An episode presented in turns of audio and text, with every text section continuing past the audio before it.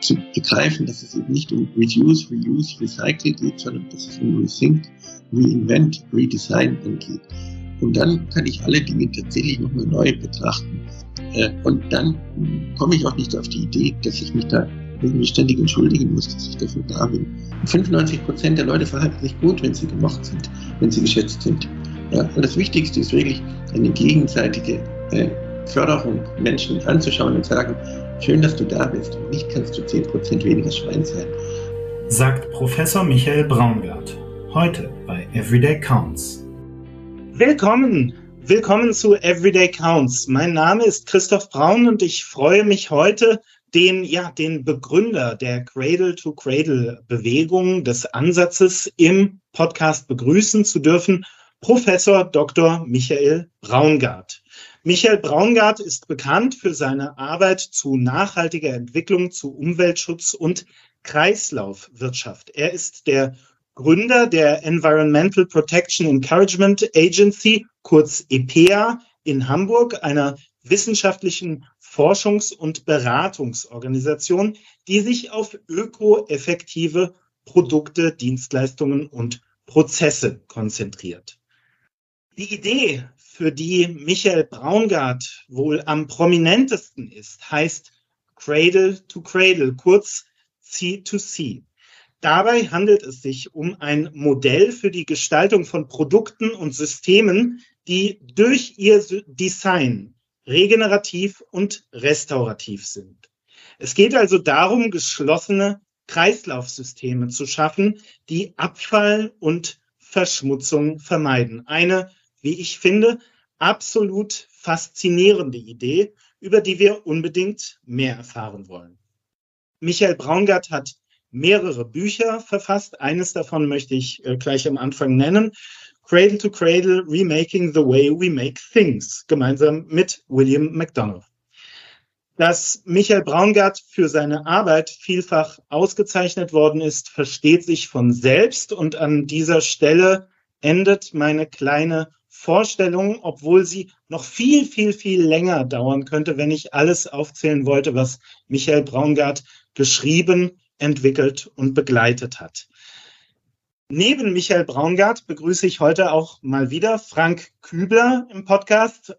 Euch beiden also an dieser Stelle, sehr geehrter Herr Professor Braungart, lieber Frank, herzlich willkommen im Podcast. Lieber Herr Braungart, wir fangen immer gerne an mit so zwei kleinen Aufwärmfragen. Das heißt, mit so Fragen, äh, mit denen wir uns ein bisschen beschnuppern, mit denen wir uns ein bisschen kennenlernen. Die erste dieser Fragen, das ist die Frage nach einem Mythos der Arbeit. Das heißt, ich frage Sie nach einer Idee oder einer These oder einem wirren Gedanken über Arbeit, der oder die da draußen herumschwirrt, in den Köpfen der Menschen drinsteckt bis heute und von der Sie sagen, das ist doch totaler Quatsch. Warum denken wir denn immer noch so? Was fällt Ihnen ein, wenn ich Sie nach einem solchen Mythos der Arbeit frage? Ja, zum einen äh, wird ja Arbeit dämonisiert. Das heißt, die Leute meinen, je weniger sie arbeiten, desto besser sei es. Ich sage eher, wie Konfuzius, such eine Tätigkeit, die du gerne machst, dann äh, musst du dein Leben lang nicht arbeiten. Ja. Ja, davon in diesem Sinne. Zum anderen aber gibt es auch äh, praktisch die, die Überbetonung von Arbeit, äh, dass Menschen, wenn sie nicht arbeiten, denken, sie seien überhaupt nicht was wert dabei.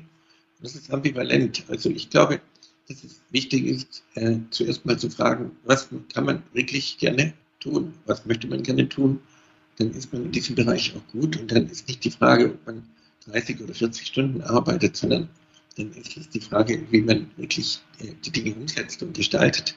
Am schlimmsten finde ich es, wenn ich Bewerber äh, habe, die zu mir kommen und sagen, sie möchten vor allem eine Work-Life-Balance haben dabei. Das heißt, sie leben ja gar nicht, während sie arbeiten, sozusagen. Das ist schon sehr traurig. Und, oder wenn äh, wir jetzt von Fachkräftemangel reden und praktisch ja, junge Leute in Rente schicken, das biologische Alter eines 60-Jährigen heute entspricht einem 40-Jährigen vor 100 Jahren etwa. Äh, und dann sagen, wir brauchen Fachkräfte aus anderen Ländern, anstatt zu fragen, äh, wie können wir wirklich tätig sein und die Gesellschaft unterstützen. In äh, Mumbai, in Indien, äh, ist es anders. Wenn die Leute 60 sind, dann heißt es, der Rest meines Lebens gehört der Allgemeinheit. Und hier haben wir äh, frivole Rentner, die dann äh, Weltreisen machen und äh, jetzt schon ein Drittel des gesamten öffentlichen Haushaltes geht für Rentenzahlungen drauf. Da läuft etwas völlig falsch. Vor, vor 2030 wird über die Hälfte der öffentlichen Ausgaben für Renten- und Pensionsleistungen sein. Ähm, das nimmt uns das Geld weg, was wir wirklich äh, zum einen für die wirklich Kranken und Pflegebedürftigen brauchen, aber zum anderen auch für Zukunftsaufgaben. Äh, ich würde vorschlagen, dass wir die Rente abschaffen. Ja, dass wir sagen, die Rente war damals nur der Ausfall, äh, also äh, ja, die Ausnahme. Also die Rente war nicht nur da, als man die Rente eingeführt hat für die Leute, die man sonst nicht totgekriegt hat. Also der durchschnittliche Rentenbezugszeit war unter einem Jahr deutlich. Wenn man heute den gleichen Prozentsatz in Rente schicken würde wie damals, dann wäre unser Renteneintrittsalter bei 88,2 Jahren. Ja. Wow. Die Gesellschaft macht sich unnötigerweise alt und sagt, wir haben eine alternde Gesellschaft, aber eigentlich war die Gesellschaft noch nie so jung. Und das liegt an der Dämonisierung von Arbeit, dass wir denken, es mit dem wohlverdienten Ruhestand dabei. Wir müssen viel mehr hingehen und sagen, wir hören auf, äh, körperlich schwere Arbeiten. Äh, ab 35 sollte niemand mehr körperlich schwer arbeiten, sonst kannibalisiert sich der Körper. Also ein Fliesenleger, ein Dachdecker, davon, äh, das körperliche harte Arbeit muss dann aufhören. Und dann könnte man äh, durch Roboterunterstützung praktisch die Fitnessstudios in die Arbeitswelt legen, dass man also gefährliche und langweilige Tätigkeiten, äh, die sich stumpf wiederholen, an Roboter abgibt, aber dann könnte man körperliche Tätigkeiten durchaus der körperlichen Fitness anpassen. Und, und soweit gesehen ist wirklich die Zukunft der Arbeit die entscheidende Frage. Vielen Dank. Das, das war schon ein wahnsinnig äh, ja, provokativer Mythos. Sie sagen, wir haben ein ganz verqueres Verständnis von Arbeit und vor allen Dingen von der Verbindung, was auch immer das äh, dann im Einzelnen sein soll, von Arbeit und Leben. Und ähm, also Sie haben gerade definitiv den Jackpot geholt. Das hatten wir noch nie, dass direkt bei der ersten Frage äh, ein Gast äh, vorschlägt, die Rente abzuschaffen. Das ist doch das äh, provokanteste, was, was ich an dieser Stelle bislang gehört habe. Vielen, vielen Dank dafür.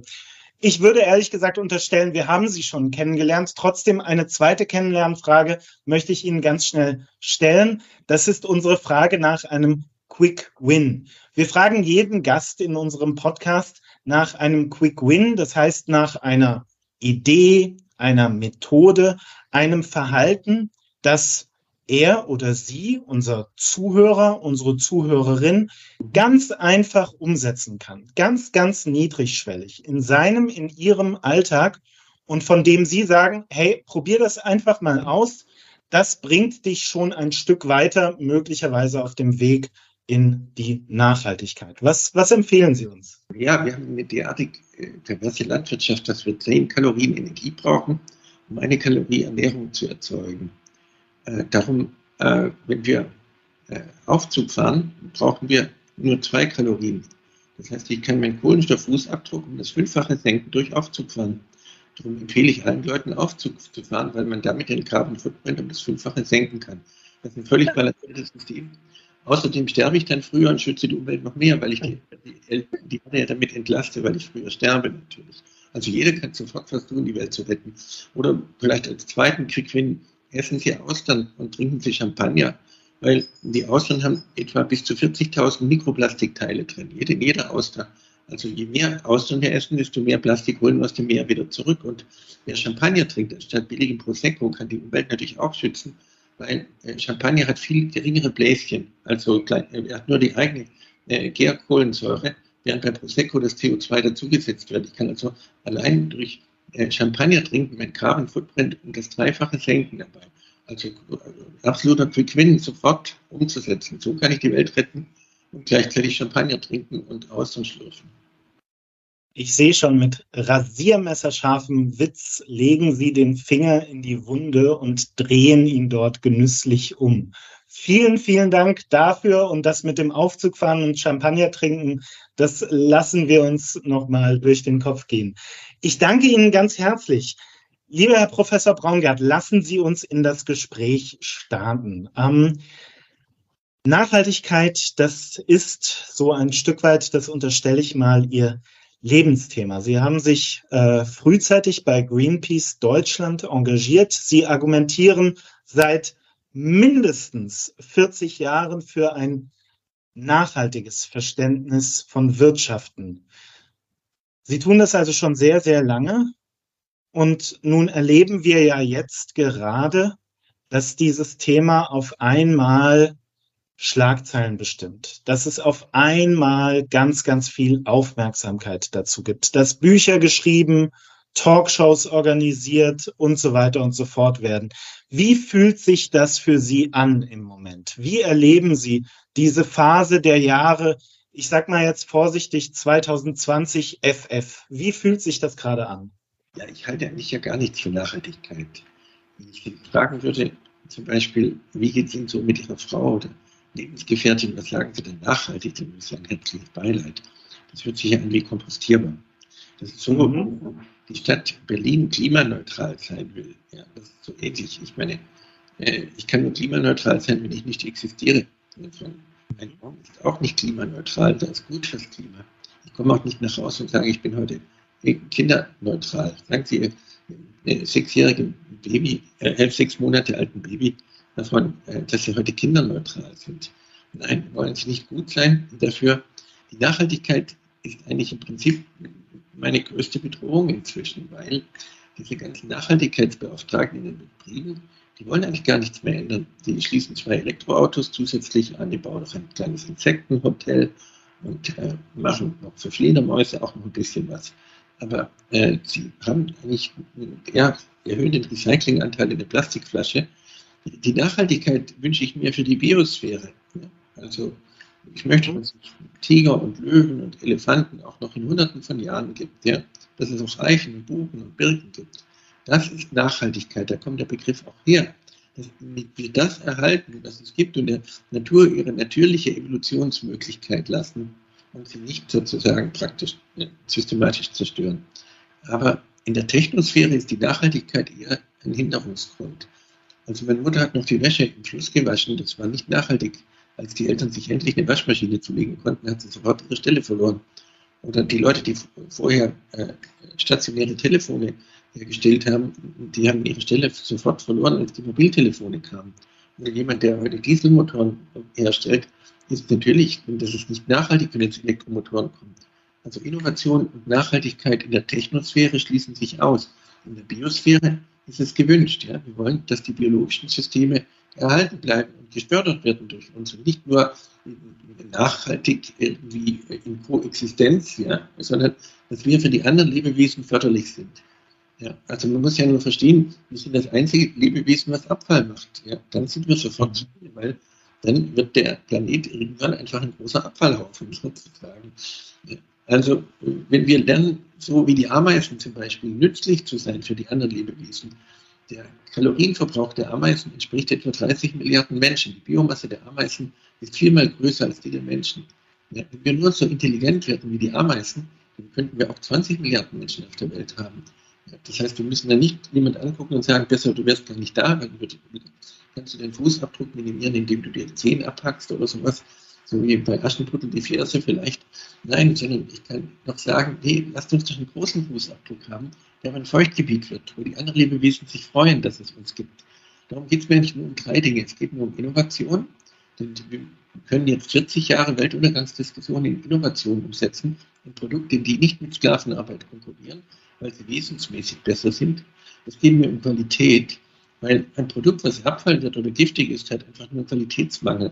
Ja, nichts anderes. Also, und es geht mir um Schönheit. Es ist nicht schön, wenn die Leute kein Leben damit haben können.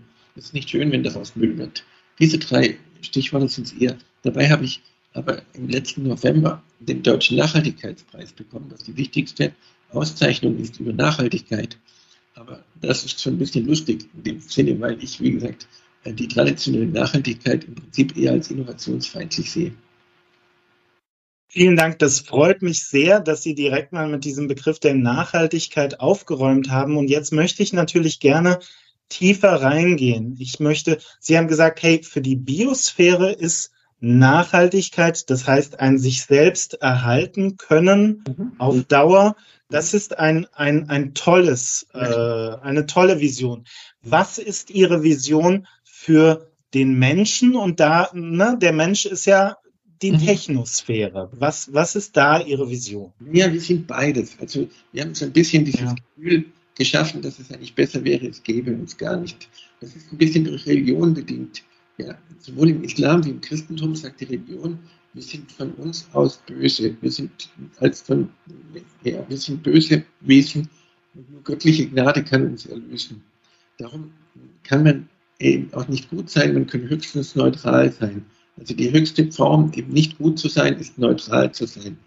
Ja, äh, das ist spannend, das hat aber Konsequenzen, weil daraus folgt zum Beispiel, dass es kein Biosiegel gibt, wo unsere eigenen Exkremente, unsere eigenen Nährstoffe wieder eingesetzt werden dürfen. Also es ist nur Bio ohne uns. Wir hassen uns letztlich sehr, dass wir denken, eigentlich ist es nur gut, wenn es uns nicht gäbe. Wobei, darum verliert selbst Demeter-Landbau bis zu zwei Tonnen Boden pro Hektar und Jahr, weil mein eigenes PP nicht verwendet werden darf. Ja. Davon, das ist total traurig. Ich habe das erst richtig verstanden. Ich bin jetzt gerade zwei Tage aus China wieder zurück. Wenn man wenn man in China auf dem Land zum Essen eingeladen ist, dann erwarten die Leute, dass bis, äh, bis heute, dass man nach dem Essen so lange bleibt, bis man die Toilette aufsucht. Es gilt als unhöflich zu gehen und die Nährstoffe mitzunehmen. Denn man ist ja zum Essen eingeladen worden, nicht zum Nährstoffdiebstahl. Damit konnte China eine bruchlose Zivilisation von über 6000 Jahren, während wir den Bauern immer nur weggenommen haben, aber nie etwas zurückgegeben. Die Bauern äh, verarmten, mussten in die Stadt oder mussten verhungern oder sie mussten auswandern. Sie hatten eigentlich keine Wahl, weil die Stadt sich immer die Nährstoffe angeeignet hat. Also darum, da sind wir Biosphäre und es ist wichtig, dass wir den Boden aufbauen und nicht ihn etwas langsamer zerstören äh, durch Biolandbau. Äh, das zweite ist natürlich die Technosphäre. Ich bin als Teenager, habe wohl nicht meiner Chemielehrerin gefallen und habe einen Fernseher auseinandergebaut und habe schüchtern gefragt, denn äh, bei Jugend forscht wollen die Leute wirklich 4360 Chemikalien haben oder möchten sie nur Fernsehen gucken, dann würde ich aus dem Wettbewerb ausgeschlossen als Ökokommunist. Ja. Äh, weil ich den Leuten das Eigentum madig machen würde. Damals war Eigentum im Westen Religion gewesen, sozusagen. Ja. Das war der Unterschied zwischen Ost- und West-Eigentum. Aber wenn man es genau überlegt, äh, will ich denn wirklich diesen ganzen Müll am Hals haben, wenn ich doch nur eine Dienstleistung brauche? Will ich denn wirklich 80 Sorten an Kunststoffen haben, wenn ich doch nur saubere Wäsche haben möchte? Das heißt, in der Technosphäre, also Dinge, äh, die verschleißen, müssen für biologische Systeme geeignet sein. Und das ist erstaunlich primitiv. Ich meine, dass die Leute Skiwachs herstellen und nicht fragen, was mit dem Abrieb passiert. Die ganzen äh, Gewässer in Vorarlberg, die ich gerade mit Kollegen untersucht habe, sind alle mit Skiwachs verseucht. Ja? Oder dass, ich, dass Schuhe hergestellt werden ja, und nicht gefragt wird, was mit dem Abrieb passiert. Ja? Ist doch wirklich faszinierend. Also, oder dass die Leute einen Kassenzettel in die Hand bekommen, wo drauf steht, bitte nicht ins Altpapier zu werfen, wo ich sofort durch den Hautkontakt zwei Dutzend Chemikalien in meinem Blutstrom habe. Das ist erstaunlich. Die Biosphäre ist also bisher nicht danach gemacht, dass sie wirklich unterstützt wird von uns. Davon. In der Technosphäre ist es so, dass man nur Dinge verkauft, die wirklich Dienstleistungen sind. Also ich verbrauche ja keinen Fernseher, ich verbrauche keine Waschmaschine, ich nutze die Dinge ja nur. Jetzt gibt es Teppichböden, wo man Leuten zehn Jahre Fußbodenverpackungsversicherung verkauft. Dann kann der Hersteller das beste Material nehmen, nicht das billigste. Oder es wird jetzt bald eine Waschmaschine geben, wo man den Leuten nur 3000 Mal Waschen verkauft. Dann kann man eben anstatt 80 billige Kunststoffe vier Kunststoffe einsetzen, weil das Produkt wird praktisch zur Materialbank. Was aber wichtig ist, dass es nicht um Langlebigkeit geht. Ja, wenn Studenten machen Lebenszyklusanalysen von äh, Cola-Dosen. Hat jemand schon mal eine lebende Cola-Dose gesehen? Das ist so eine Respektlosigkeit vor tatsächlichem Leben auch. Ja.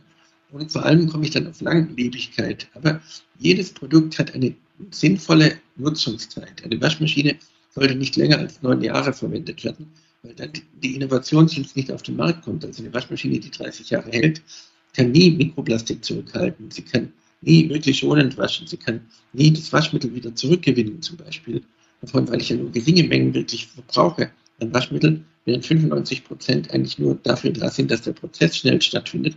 Alle diese Innovationen erreichen dann nie den Markt, weil es ja langlebig ist. Dann kommt die Europäische Union noch an mit dem Recht auf Temperatur. Ich meine, das ist der albern. Soll ich bitte schön noch an meinem Elektrogerät rumschrauben und Stromschlag kriegen dazu, nur damit ich es reparieren kann? Nein, ich habe ein Recht auf Intaktheit, nicht auf Reparatur. Weil ich, dann kriege ich noch einen Kostenvoranschlag, dass die, die Waschmaschine dann 150 Euro einen, Kühl, einen entsprechenden Heizstab braucht. Und dann lohnt sich das nicht. Dann habe ich schon die, den Kostenvoranschlag noch bezahlt, weil ich das Recht auf Reparatur habe. Nein, wenn ich den Leuten nur 3000 Mal waschen für neun Jahre verkaufe, dann hat der Hersteller das Interesse daran, dass die Waschmaschine intakt bleibt und nicht, dass sie kaputt geht nach der Garantiezeit. Mhm. Das heißt, das führt dann zu anderen Geschäftsmodellen. Das ist absolut wichtig, weil wir werden in den nächsten 15 Jahren den Maschinenbau einbüßen, wenn die Leute nicht in der Lage sind, andere Geschäftsmodelle zu entwickeln. Ein Beispiel dazu sind die Solaranlagen. Ja, es gab eine Firma Schüco, die heute noch Fenster und Türen herstellt und weltweit ja, durch ein führender Anbieter ist in Europa größter Anbieter für Fenster und Türen davon. Aber die waren mal weltweit der beste Hersteller für Solaranlagen. Ja, und was haben sie gemacht? Die haben die verkauft. Wenn sie sie nicht verkauft hätten, wären sie heute noch Weltmarktführer.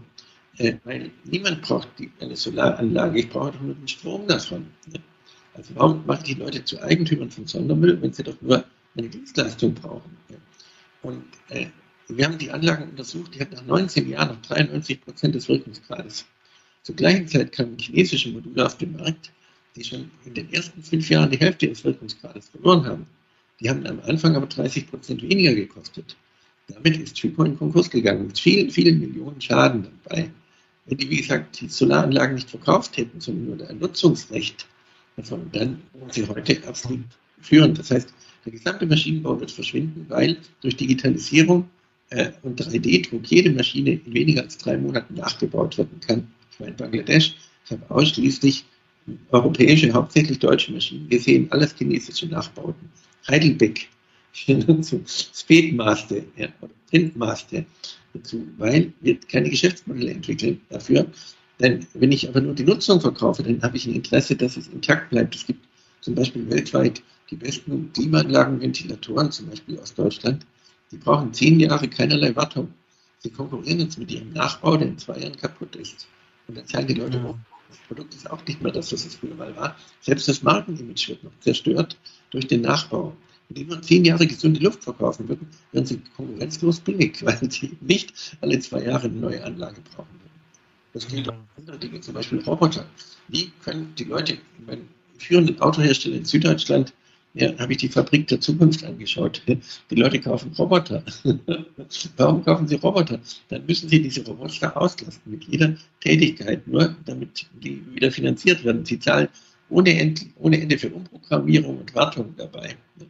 Wenn sie aber nur 10 Millionen Schweißpunkte kaufen würden, dann würden sie die Schweißpunkte zum billigsten Preis kriegen.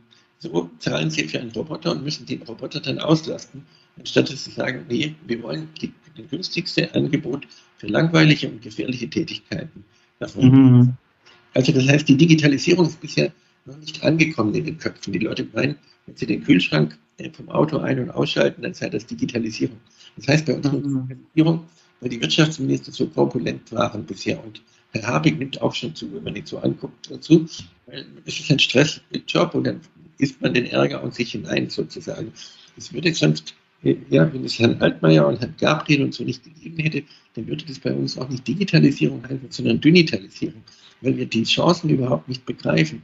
Durch die Digitalisierung kann ich den Abfallbegriff abschaffen. Ich weiß ja immer, wann es was ist. Ja?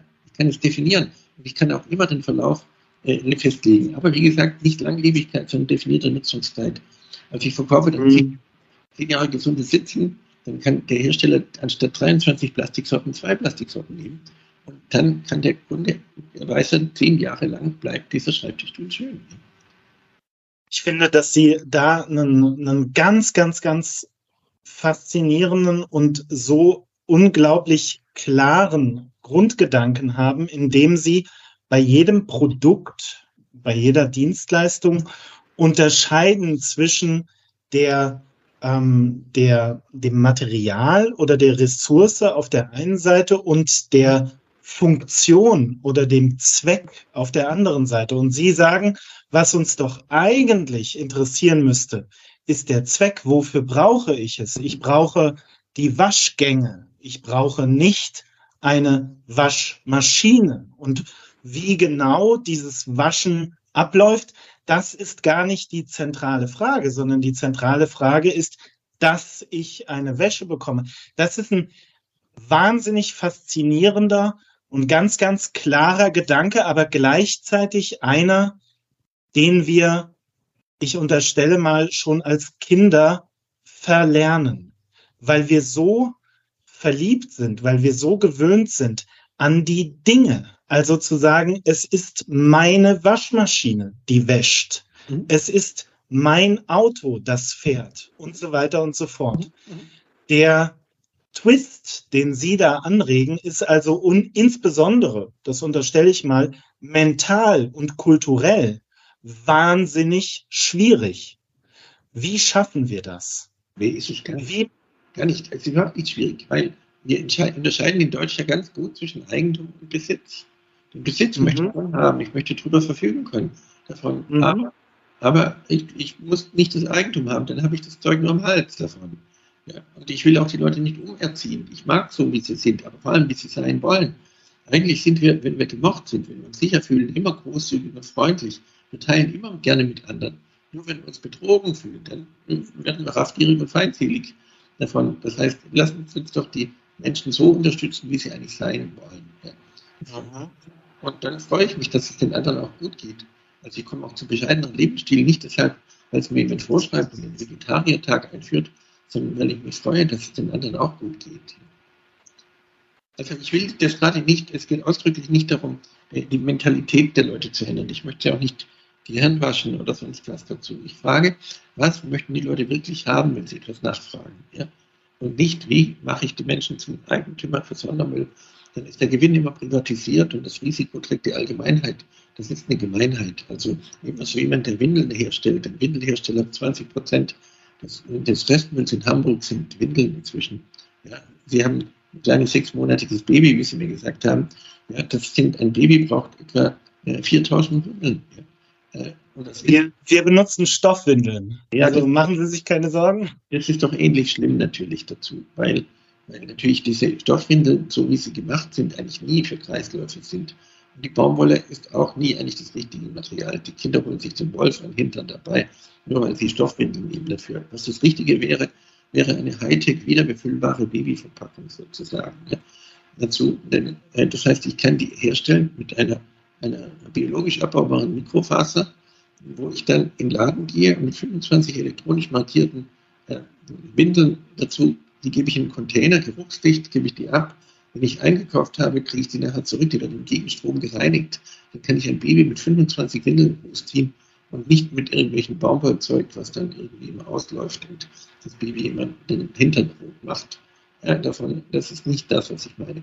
Aber auf die Windeln gesehen, äh, es kann doch nicht sein, dass der Windelhersteller das Geld verdient und die Allgemeinheit die Kosten dafür hat. Ja, das meine ich äh, davon. Und, und so findet im Augenblick statt. Es ist keine Marktwirtschaft, es ist eher eine sozialistische Planwirtschaft, wo eben wie, ähnlich wie die Oligarchen sozusagen die, äh, die Großfirmen ihr Geld herausziehen dazu.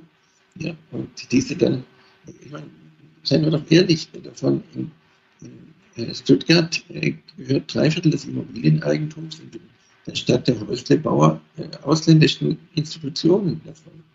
Auch von den Aktienunternehmen ist es ja so, dass der Aktienbesitz überwiegend nicht in, in, in ja, nicht Hand ist von Leuten von hier, sondern wir sind das Land mit dem geringsten Aktienbesitz überhaupt.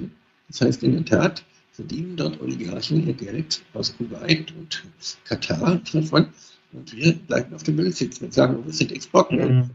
damit wir eben möglichst viel exportieren, aber dann gleichzeitig steigen wir uns die Müllberge davon.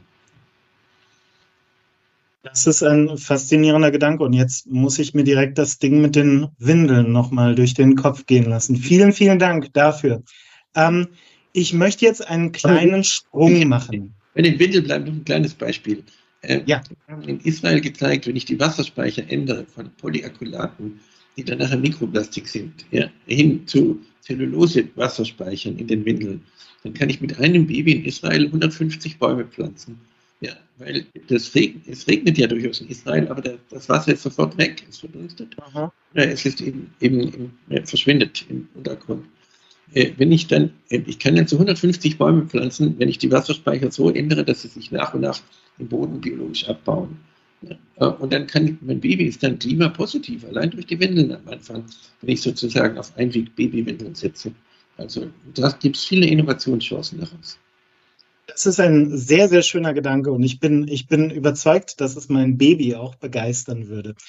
Ich möchte jetzt einen kleinen Sprung machen. Ich versuche es mal und zwar folgendermaßen. Sie schauen auf die Wirtschaft, insbesondere auf Produkte, auf Dienstleistungen und Sie sagen, so wie es bislang gemacht wurde, so hat es ganz viel Schaden verursacht. Warum? Weil es ganz, ganz viel Müll und Abfall verursacht hat. Und es nutzt nichts, die Dinge, wie sie sind, zu optimieren, also zu sagen, naja, wir versuchen immer weniger und weniger und weniger Abfall zu produzieren, sondern sinnvoll wäre, mal zwei Schritte zurückzugehen und sich zu fragen, was man denn eigentlich mhm. braucht mhm. und was alternative Zugänge sein könnten. So, Sie sind jetzt der Experte für die Wirtschaft. Mhm. Wir unterhalten uns hier in diesem Podcast ganz, ganz viel über Führung und Arbeit. Mhm. Und jetzt möchte ich Sie mal ein bisschen herausfordern. Ich möchte mhm. mal in den Raum stellen, dass man ähnlich über Arbeit nachdenken könnte. Man könnte hingehen und sagen, die Arbeit, wie wir sie im 20. Jahrhundert und vielleicht auch bis ins 21. Jahrhundert verstanden haben, mhm. die hat ganz, ganz viel Schaden verursacht. Die hat Abfall verursacht. Schauen Sie zum Beispiel auf die Zahl der psychischen Erkrankungen, die zunehmen. Schauen Sie auf Arbeitsausfälle. Schauen Sie auf dieses Phänomen ne, der Quiet Quitting und Great Resignation, was im Moment in der amerikanischen Presse stattfindet. Da könnte man doch ähnlich draufschauen und fragen, was läuft da eigentlich schief und gibt es möglicherweise eine andere, einen anderen Zugang zu Arbeit? Ähm, wenn, wenn ich Sie mal, wenn ich Ihnen diese Frage so mal, mal darbringen würde, was, wie, wie schauen Sie da drauf? Also zuerst mal würde ich Peter Drucker zitieren, der den Unterschied für Management dargestellt hat zwischen Effizienz und Effektivität. Also mhm. Effizienz heißt, etwas richtig zu machen. Das ist die Aufgabe des mittleren Managements. Effektivität ist aber die Aufgabe des Top-Managements, also zu fragen, was ist das Richtige? Und dann kommt man zu anderen Schlussfolgerungen. Als erstes würde ich die gesamte äh, äh, Geschichte abschaffen mit Human Resources. Ja. Äh, das macht uns im Prinzip gesehen zum Material. Wir sind keine menschlichen Rohmaterialien. Dann komme ich auf mhm. Sparen, Verzichten, Reduzieren. Ich würde auch diese Kultur der Wertschätzung äh, wirklich in Frage stellen. Mein Schwiegervater war Viehhändler gewesen hat den Kühen immer gegriffen und ihren Wert geschätzt. Ja? Ich möchte niemanden, der den Wert schätzt, sozusagen. Ja? Davon, äh, ich möchte einen freundschaftlichen Umgang haben. Und das bedeutet, dass man in der Tat in, äh, ja, Menschen äh, fördert mit ihren, äh, ja, mit ihren Lebensinhalten, mit ihren Planungen, mit dem, was sie ihre Träume haben. Und, und sie dazu auch fragt und sie einfach, und das aber nicht, um sie nachher besser ausbeuten zu können, sondern einfach, nur weil sie Menschen, Menschen würdig sind. Also darum würde ich jedes Human Resource Department, ohne den Namen ändern zu müssen, kann ich einfach aus HR ein, ein Human Relations machen sozusagen, weil es geht um die menschlichen Beziehungen dabei. Wie stehen wir untereinander, wie können wir uns gegenseitig fördern. Aber das, die Grundidee ist natürlich, ja, die ist leider gerade in der Nachhaltigkeitsdiskussion völlig verloren gegangen, dass die Menschen eine Chance sind für diesen Planeten ja? und dass sie sich so benehmen können, dass sie einen ökologischen Fußabdruck haben können, der auch ein Feuchtgebiet wird. Ja? Davon. Und dann mhm. ändert sich das. Aber ich will auch offen sagen, äh, ich ärgere mich sehr darüber, dass unsere Universitäten einfach forschen. Denn solange geforscht wird, muss niemand etwas tun. Dann wird weiter geforscht. Ja, wird eine Expedition, die Polarstern-Expedition losgeschickt, äh, 490 Millionen, um den Treibhauseffekt zu untersuchen, wo sich das zufällig festfrieren lässt, im Treib, also, also im, im, im Treibeis und zu gucken, wie die Drift aussieht. Damit sage ich ja jedem, ich müsste noch forschen. Nein, ich würde fast zehn Jahre ein Forschungsverbot erlassen und sagen, Freunde, jetzt ist ein Handlungsbedarf ja, dringend davon. Wenn die Gesellschaft so wenig Perspektive bietet, wenn man sich praktisch durchfuscht wie die wie Brezhnev in den letzten Jahren sozusagen, äh, ursprünglich in den 70er Jahren, wo man nicht wusste, lebt er überhaupt noch oder ist er vielleicht nur eine Mumie, die irgendwie noch wachgehalten wird oder sowas. Ja, in der Sowjetunion war das so. Dann muss man sich nicht wundern, wenn Kinder ihre Perspektive verlieren. Auch selbst das, das 1,5 Grad Ziel ist doch ein völlig trauriges Ziel. Das heißt, dass der Planet nur zwei Generationen später zugrunde gehen wird. Wir brauchen positive Ziele und die werden die Menschen auch mitnehmen. Und dann kündigen sie auch nicht innerlich davon, weil sie ein Teil eines positiven Projektes sind und nicht eines weniger schlechts. Wir meinen, wir schützen die Umwelt. Wenn wir sie etwas weniger zerstören, schützt die Umwelt, macht weniger Müll, reduziert den Energieverbrauch.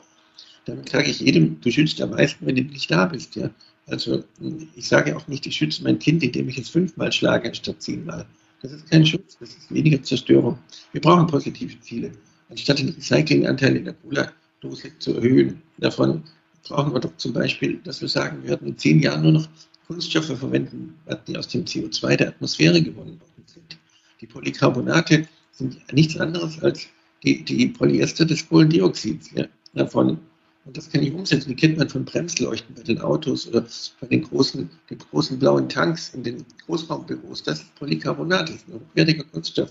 Wir brauchen ein positives Ziel wir brauchen doch, warum sagen wir nicht, im Jahr 2100 werden wir wieder die Gehalte an Treibhausgasen in der Atmosphäre haben, die es 1900 gegeben hat. Dann verfällt mhm. Depression mehr darüber, weil man den Eindruck hat, die Leute tun nur so, als ob. Ja. Ich meine, wir haben eine, eine Kupferindustrie, die macht viermal mehr Müll als der gesamte europäische Hausmüll und das Kupferrecycling war noch nie so gering wie heute. Ja. Und dann werden Strohhalme verboten. Das ist so, wie wenn genau. Titanic sitzt und sagt, wir löffeln jetzt mit dem Esslöffel anstatt mit dem Teelöffel. Ja, das ist nicht sehr. Also wir brauchen mehr äußere, äußere Ziele, die uns gemeinsam verbinden. Und zwar positive Ziele. Wir werden von 420 ppm wieder auf 300 ppm von 1900 zurückkommen im Jahr 2100.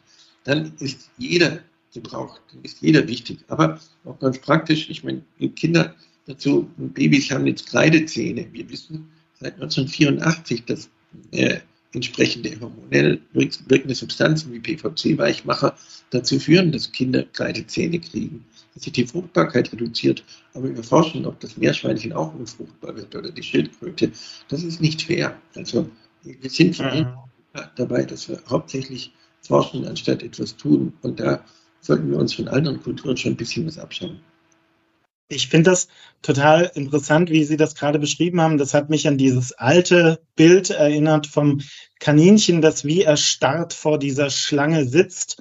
Wir starren auf diese Schlange, wir haben furchtbar Angst. Wir, Sie haben es gerade gesagt, wir schicken Expeditionen an den Nordpol, also sprich, das Kaninchen überlegt sich, wie weit weg genau ist die Schlange, welcher ihrer Zähne wird mich zuerst erwischen, statt dass wir etwas tun.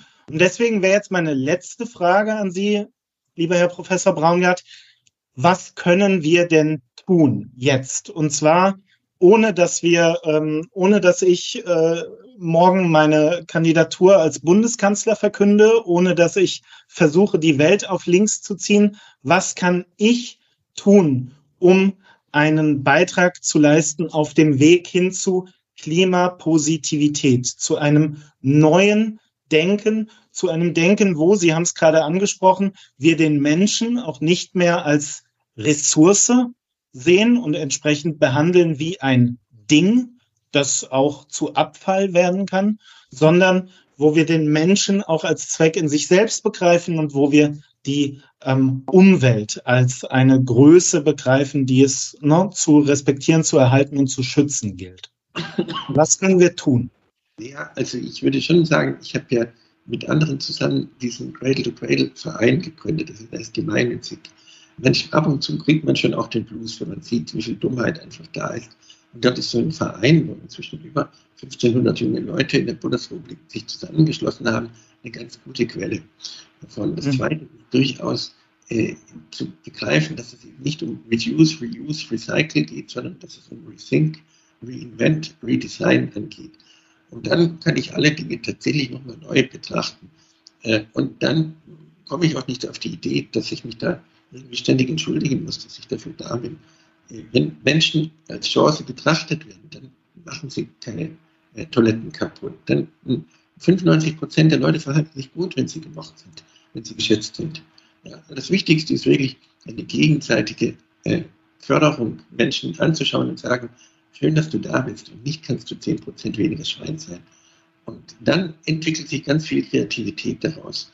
Wenn wir Angst haben, wenn wir unsicher sind, wenn wir äh, eigentlich denken, es wäre besser, es gäbe uns nicht, und dann, dann wird man eher raffgierig und feindselig, weil sie sagen, bevor du es nimmst, nehme ich das selber. Ja. Und darum ist das erste das Menschenbild dabei, einen Menschen anzuschauen und schön, zu sagen, schön, dass du da bist. Also schön, dass Sie da sind, Herr Braun, schön, dass Sie da sind, Herr.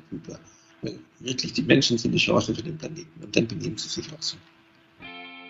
Super. Ich danke Ihnen ganz, ganz herzlich. Wir danken Ihnen ganz, ganz herzlich für das Gespräch, dass Sie sich die Zeit genommen haben, uns in unserem Podcast zu besuchen. Es war Everyday Counts, der Leader Podcast. Leader ist deine App für gute Arbeit, erhältlich im App Store und im Google Play Store.